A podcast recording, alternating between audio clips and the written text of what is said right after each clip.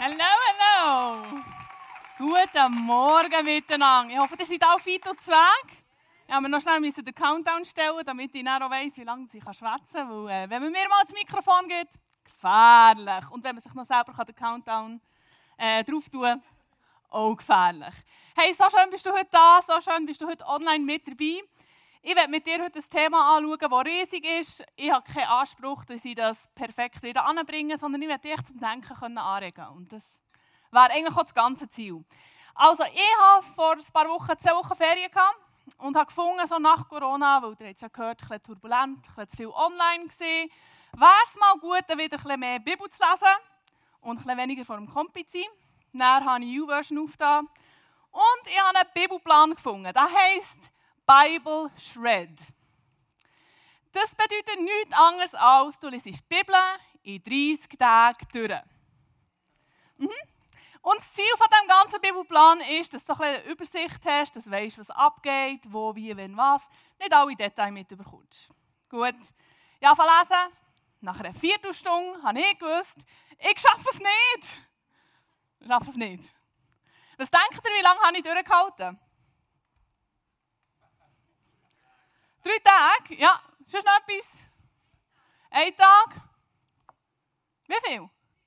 Fünf? Ja, also du hast recht viel Glauben. Genau, ich habe einen halben Tag geschafft. Ganz einen halben Tag. Aber weißt du, was das Coole daran ist? Es klingt nach mega wenig, aber ich habe das halbe erste Buch Mose gelesen. Nicht schlecht. Nicht schlecht. Und was mir aufgefallen ist beim Lesen der Bibel, ist, wie aktiv Gott ist. Hey, meine, es fängt mit der Schöpfungsgeschichte an. Er hat Himmel und Erden erschaffen. Ich meine, alle Details, Sonne, Mond, Sterne, Tagesleb Tagesrhythmus, Lebensrhythmus, Jahreszeiten, jedes Tier, jede Pflanze, der Mensch, jedes Detail, er hat sich erschaffen. Bam! Crazy, absolut crazy.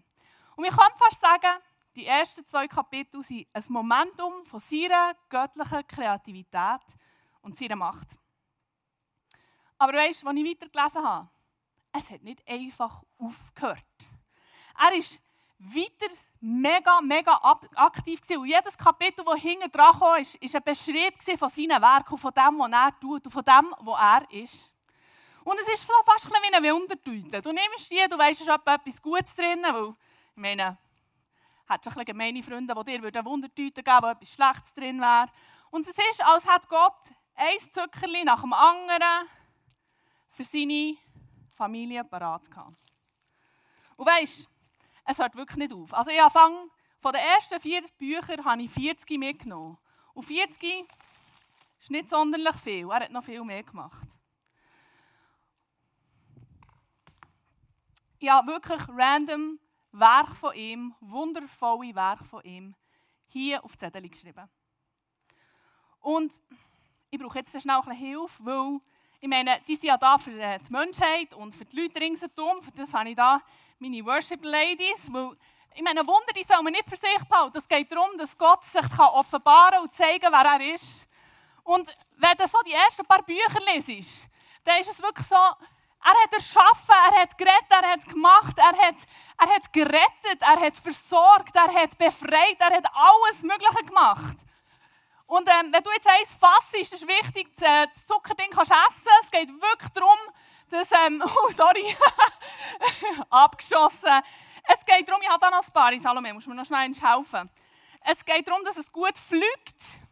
Und den Zettel musst du noch behalten, weil da habe ich eine Challenge für dich nachher. Also, Gott hat alles Mögliche gemacht. Er hat wundervolle Werke gemacht. Ich meine, sein Volk war mit der Wüste und hat Hunger gehabt. Und er hat Manna vom Himmel oben runtergekommen. Das musst du mal geben, das wäre, als wären wir heute hier hocken und es wäre ein Gipfeli-Regen. Himmel geht auf, Gipfeli fliegen runter. Oder der Esel von Biliam, der hat gerettet. Ich habe mir lebendig noch nie einen rettenden Esel gesehen. Also ich meine, jeder Esel, den ich höre, macht echt IA, IA. Das ist nicht eine sonderlich spannende Konversation, die ich mit ihm habe. Genau. Also Gott hat wunderbare Sachen gemacht. Man kann fast sagen, er hat viel Wunder gemacht. Aber wenn ich heute hier so stehe, ganz, ganz ehrlich, mein Alltag sieht manchmal nicht so wundervoll auf. Ich meine, ich bin aufgestanden, duscht, angelegt, Zähne putzt, Kaffee gehabt, bin da gekommen. Wuhu, crazy. Das ist wirklich eher alltäglich als etwas anderes. Und wenn du mich würdest fragen, was für Wunder oder was für wundervolle Werke ich schon gesehen habe, dann müsste ich meistens zweimal darüber nachdenken. Weil sie meistens nicht gerade so super präsent sind bei mir. Ich weiss, das bin vielleicht nur ich und bei dir ist das ganz anders. Dann hey, mega, mega gut. Und ich habe die letzte, jede Person, die mit mir ist, einen Kaffee trinken hat, müssen die Frage beantworten, irgendwann im Gespräch. Was ist ein Wunder für dich? Und es war spannend. So unterschiedlich wie die Leute waren, so unterschiedlich war die Beschreibung von einem Wunder. Es konnte sein, dass ein Wunder muss sofort passieren muss. Ein Wunder muss etwas sein, das genau so in der Bibel beschrieben ist. Ein Wunder kann, ich kann der Natur zuschauen. Ein Wunder kann sein, es muss ähm, über einen Prozess eingehen. Also so unterschiedlich wie die Leute waren, so unterschiedlich haben sie das Wort Wunder definiert. Und ich glaube, dass wenn jeder Einzelne heute hier würde fragen wäre es genau gleich. Jeder von uns würde ein Wunder oder ein wundervolles Werk von Gott unterschiedlich definieren. Ich denke mir von heute mal ein graben, was das so könnte sein, ein Wunder. Weil ich meine, das ist ein grosses Wort. Und manchmal muss man bei der Bedeutung nachgrübeln und schauen, was das heissen könnte. Ich habe zuerst angefangen mit dem Duden. Und im Duden, wo das Wort, das wir im Alltag brauchen, beschrieben ist, steht folgendes. Ein Wunder, ein außergewöhnliches, den Naturgesetzen oder aller Erfahrung widersprechendes und deshalb der unmittelbaren Einwirkung einer göttlichen Macht oder übernatürlichen Kräften zugeschriebenes Geschehnis, Ereignis, das Staunen erregt. Krass, sogar in unserem Sprachgebrauch heisst, ein Wunder muss etwas von Gott sein. Also eine göttliche Macht muss seine Hand bewegt haben. Und was ich auch mega spannend finde, ist der letzte Teil. Es ist etwas, das Staunen erregt. Im Duden, die zweite Definition ist folgende. Etwas, was in seiner Art durch sein Maß an Vollkommenheit das Gewohnte, Übliche so weit übertrifft, dass es große Bewunderung großes Staunen erregt. Auch hier haben wir wieder etwas Außergewöhnliches und es tut Staunen erregen. Ich habe gefunden, wir graben noch bisschen weiter, wir geben uns nicht nur mit dem Duden zufrieden und haben dann mal im Alten Testament geschaut, welche Wörter im Ursprungstext werden dann auf Deutsch als Wunder übersetzt. Und die meistgebrauchten Wörter sind die drei. Ich spreche sie nicht aus, weil ich es falsch machen aber ich kann euch sagen, was sie würde auf Deutsch heißen, wenn man sie eins zu eins wortwörtlich übersetzt. Nämlich Zeichen, Wunder und wunderbar. Und wenn man nach im Neuen Testament schaut, sind die meisten Wörter die drei. Und die heißen auch, wenn man sie eins zu eins übersetzt, Wunder, ein Zeichen oder Macht. Also wenn ich heute hier für dich das Wort Wunder definieren dann würde ich aus dem, was ich aus diesen Definitionen herauslese, folgende Definition schreiben. Ein Wunder ist ein sichtbares oder erlebbares Zeichen Gottes Macht und ich persönlich würde noch hinten dran schreiben und seiner Person oder seiner Persönlichkeit. Also ein Zeichen von Gott und ein Zeichen von seiner Macht. Ein Moment, eine Aktion, wo er sich uns offenbart. Gehen wir zum Beispiel zurück zum Gipfelregen. Also, wir haben Hunger, wir sind in der Wüste, es regnet Gipfeli. Gott hat in diesem Moment sein Volk versorgt. Und in diesem Moment hat er sich seinem Volk als der Versorger gezeigt. Wo Gott die Erde, Himmel und alles erschaffen hat, dann war er Elohim, Gott vor Schöpfung. Wenn er jemanden heilt, dann ist er Yahweh Rapha, der Heiler. Wenn er jemandem Frieden im Sturm gibt, dann ist er Yahweh Shalom. Ich glaube, immer wenn er etwas macht, zeigt er uns einen Teil von seiner Persönlichkeit, wer er ist. Und manchmal kann es ein kleines Wunder sein, eine kleine Tat, etwas Grosses, es kann etwas Sofortiges sein, es kann ein Prozess sein, es kann ein komplettes Wunder sein oder es kann ein Teilwunder sein, es kann etwas Offensichtliches sein oder sogar etwas Verstecktes. Ich bin mal in die Ferien gegangen Und vorab habe ich wirklich das Gefühl gehabt, der Heilige Geist sagt, hey, ich werde etwas Krasses machen in deinem Leben. Ich so, hey, voll pumped in die Ferien gegangen und dachte, wow, was kommt daher? Jeden Tag meine Bibel aufgetan, jeden Tag betet und es ist echt Totenstille. Aber wirklich Totenstille. Nichts. Kein Vers hat mich angesprochen, beim Bett habe ich das Gefühl, ich rede an der Wand. Und ich bin wirklich mega enttäuscht wieder heimgegangen. Ich habe dann wieder arbeiten und nachher, plötzlich aus dem Nichts, war eine stressige Situation beim Arbeiten und ich merke, ich reagiere komplett anders. Ich war voll entspannt. Was vorab mich gestresst hat, ist jetzt kein Problem mehr. Und das hat sich nie mehr zurückverändert. Manchmal macht Gott etwas, was wir nicht merken. Und jetzt eine Challenge für all die, die ein Wunder zugeschmissen haben heute Morgen. Im nächsten Moment, wo du irgendeine ruhige Zeit hast, lies mal durch, was Gott dort drinnen gemacht hat. Was war seine Tat? Als wen hat er sich dir offenbart dort drinnen?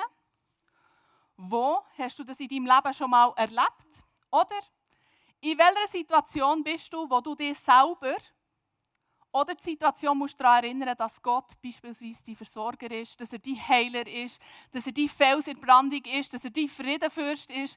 Wo musst du das deklarieren? Und wenn du jetzt da hockst und denkst, Mist, ich hätte auch gerne so eins gehabt, dann kannst du am Schluss hingen beim Welcome Team dir noch ganz viel. Also kannst du dir auch eins holen, für die Challenge zu machen. Ich werde heute aber nicht nur über den Begriff reden, sondern ich werde auch ein grosses Wunder anschauen, das die meisten von uns, die christlich aufgewachsen sind, kennen. Und zwar ist das das Wunder von Abraham und Sarah. Und zwar war es so, die zwei schon ein eher Betagten, die hatten gerne Kinder gehabt.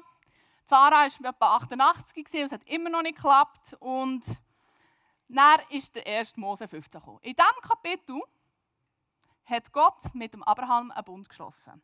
Und dort drinnen sagt Gott unter anderem zum Abraham folgendes. Im Vers 5 steht, er, Gott, führte ihn hinaus und sprach, siehe doch zum Himmel hinauf und zähle die Sterne, wenn du sie zählen kannst. Gott sprach zu ihm, so zahlreich werden deine Nachkommen sein. Also im 1. Mose 15 verspricht Gott, ihr werdet Nachkommen haben. Hallo, es ist 88. Naja, sie haben sicher schon zwei, drei Mal probiert, immer noch nicht geklappt. Von dem her, ja, schöner Gott, merci vielmals. Gut, die zwei, also eben, weil ich ja die Bibel ein bisschen im Schuss lese, gehen wir auch ein bisschen im Schuss durch. Von dem her, bear with me, wir gehen durch sieben Kapitel. Ähm, genau, Versprechen. Das nächste Kapitel. Die zwei sind schon ungeduldig geworden und haben gefunden, ja, also es ist sehr unwahrscheinlich, dass wir jetzt noch ein Kind haben. Also komm, wir sind aktiv drin, wir machen etwas.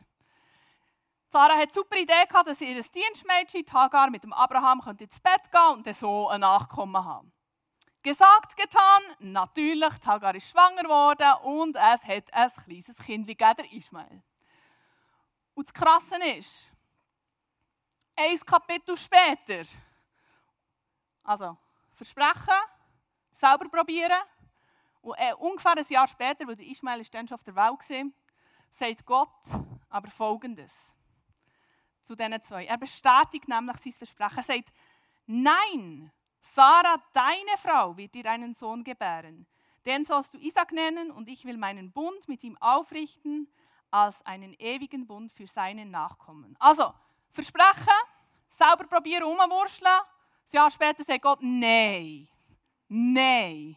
So wie ich es gesagt habe. Und im nächsten Kapitel hinten dran, zum eins nachdoppeln, sind drei Engel, diesen zwei erschienen und haben genau das Gleiche nochmal gesagt.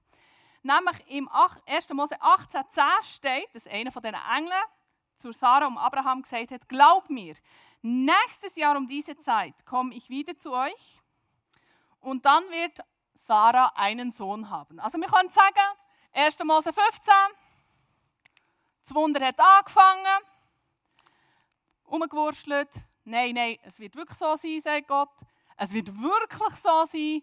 Und ein Jahr später, im Kapitel 21, bam, der Isaac ist auf die Welt gekommen, das Wunder ist vollbracht. Mega gut, Gott hat, ist durchgekommen und hat das gemacht, was er gesagt hat.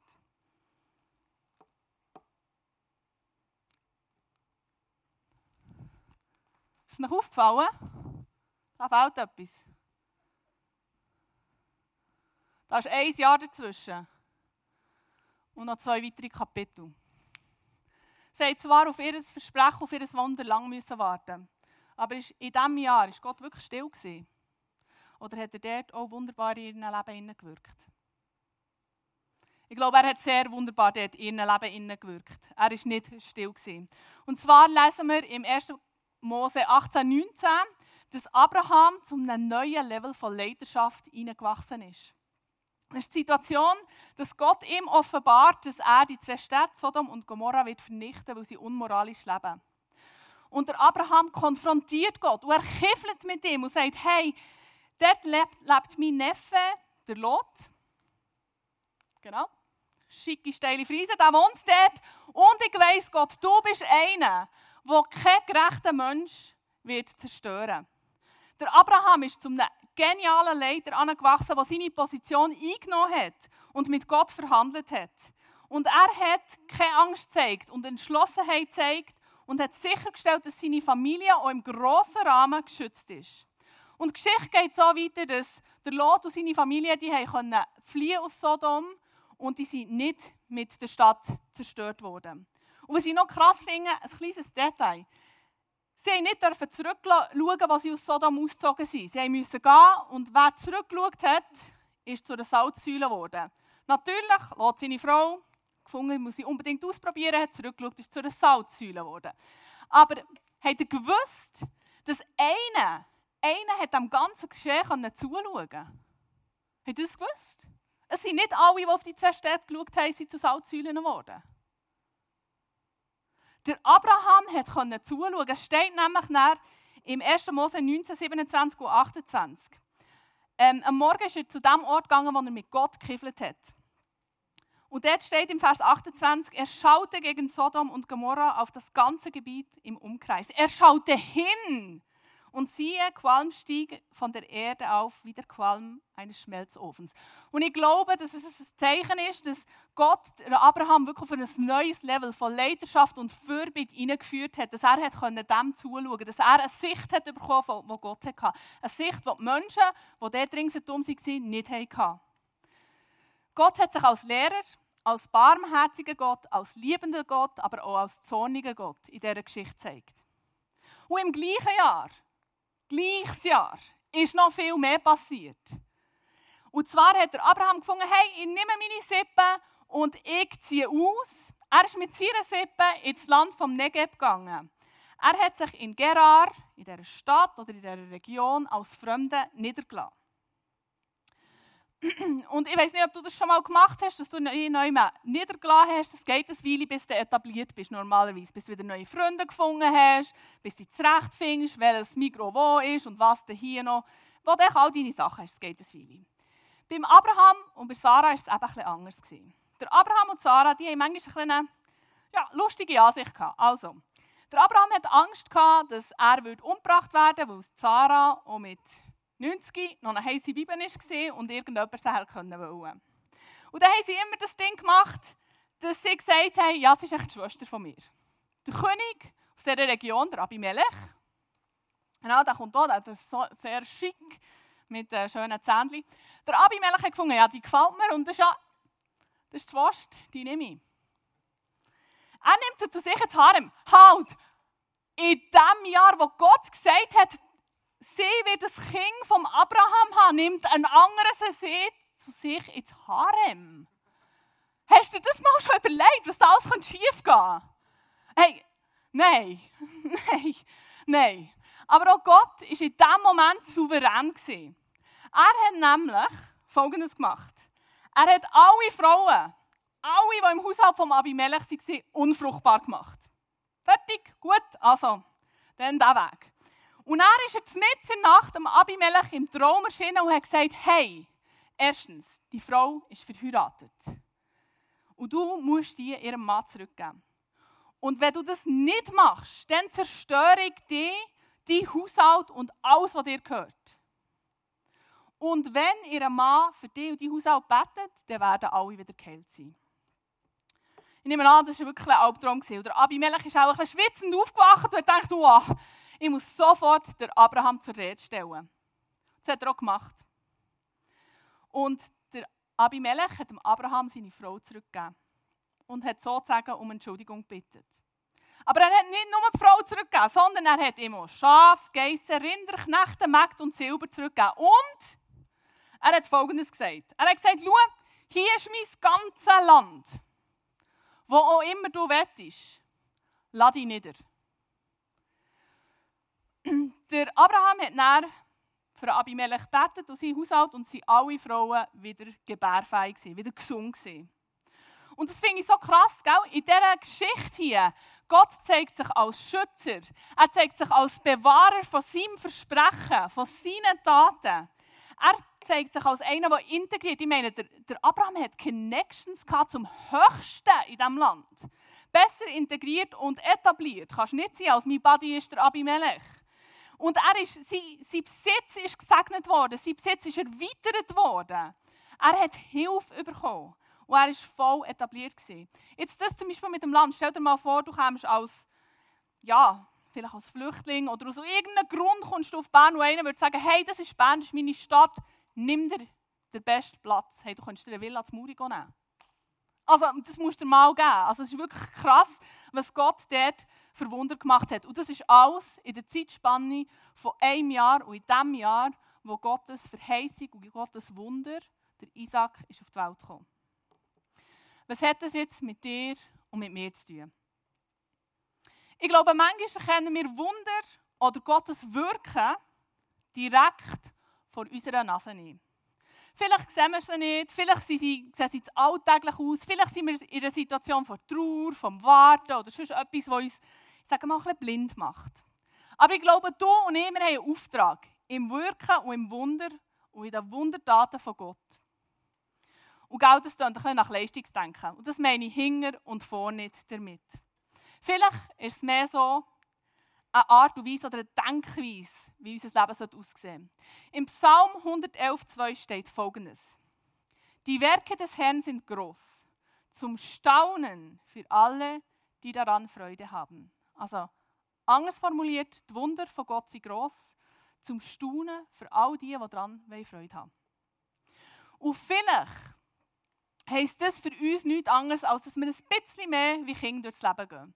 Dass wir Freude an Kleinigkeiten haben und die auch erkennen, dass wir Unbedeutendes oder vielleicht Erwachsenes oder was wir als Erwachsene als Selbstverständliches anschauen, dass wir uns von dem begeistern Ich bin vor ein paar Wochen mit meinem Neffen auf äh, Denkstigenalp übernachten. Er ist vier und er hat ähm, vor zehn Monaten gefunden, hey Tante Aya, mit dir will ich auf den Berg schlafen und es muss ein Gondeli haben. Also sind wir auf die Ängstlichen Alp gegangen. Wir sind dort über die Alp gezettelt und irgendwann sind wir so bei, der, bei der Alp eben zu suchen, weil es die Viererzeit war. Und ähm, er hat etwas Süßes wollen. Leider hat es dort auf der Karte nichts gehabt. Es hat keinen Nussgipfel gehabt, kein Schocke, gar nichts, mit einer Ausnahme. Und zwar Merenke mit Nideln. Hey, ich muss dir sagen, ich habe noch nie jemanden so genüsslich gesehen, Merengue mit Nideln essen. Also, ich meine, die Merengue genommen, durch die Nideln durchgefahren, ins Mund reingesteckt, voll verschmiert, Finger schleckend. Und ich bin wie wie gehockt und nur lachen. Und er sagt so, Tante Aya, wieso bist du so am Lachen? Und ich musste sagen, weil ich so Freude habe, wie du Freude hast. Und dann sind wir weitergelaufen, es hat dort so schöne Flüsse und er hat gefunden, hey, ich will jetzt Steine in den Fluss schmeißen. Ich meine, je grösser, desto besser. Hat Kämpfe genommen, die schweren, ich meine, die hat er nicht mal bis zum Fluss geschafft, aber es war wurscht. Teil sie drei, einer ist rückwärts auf meinen Kopf, es war voll okay. Gewesen. Und dann hat er Folgendes gesagt, hey Tante Aya, nicht zuschauen, mitmachen, wir wollen jetzt Steine in den Fluss reinschmeißen. Ich fand, okay, gut, das kann ich machen, kein Problem, ein paar Steine reingeschossen. Und dann habe ich gefunden, ja, etwa Zeit, wir laufen mal ein bisschen weiter. Und er hat sich umgedreht und vehement gesagt, nein, Tante Aya, wir wollen jetzt Steine in den Fluss schießen und wir wollen nicht weiterlaufen. Endlich, endlich bin ich mal mit dir allein im Ausgang. Und ich glaube, mit Gott ist es nicht viel anders. Ich glaube, er will auch so mit uns unterwegs sein. Er lässt uns teilhaben an seinem Wirken, an seinem wundervollen Werk. Und er lädt uns ein, sie zu sehen und zu erkennen. Und ich glaube, das ist unser Auftrag. Unser Auftrag ist, dass wir Gott erkennen, wer er ist und uns selber als Bewunderer definieren. Ein Bewunderer ist niemand anderes als ein Mensch, der eine Person, ihre Leistung oder eine Sache als außergewöhnlich betrachtet und staunend anerkennende Hochachtung für sie empfindet und die äußert. So steht es im Duden. Also du und ich, wir sind berufen, Gott, seine Leistung und seine Werke als außergewöhnlich zu betrachten und mit staunend anerkennender Hochachtung, äh, staunend anerkennende Hochachtung dafür zu empfinden und die zu äußern. Du und ich, wir sind berufen, Bewunderer zu sein, wo Gott in seiner Ganzheit bewundern. Und ich hoffe, dass die Saison, wo wir drin sind, eine Saison darf sein, wo wir seine Wunder erkennen, wo wir mit Bewunderung ihm dürfen entgegenkommen. Und ich werde für uns dort beten. Jesus, ich danke dir, dass du ein wunderwirkender Gott bist. Dass du einer bist, der wundervolle Werke macht. Dass du uns nicht vergessen hast, dass du uns die Augen öffnest für all das, was du tust. Ich bitte dich, dass du an unseren Umständen, die herausfordernd sind, dass du dein Werk uns sichtbar machst, dass wir dürfen fein eingestellt sein und mit dir unterwegs sein. Dass wir dich dürfen erkennen, dass dein Fingerabdruck in unserem Leben für uns sichtbar ist und dass du uns zu dem Ort führst, wo wir bewunderte Anerkennung dir geben können, wo wir dich loben und preisen können.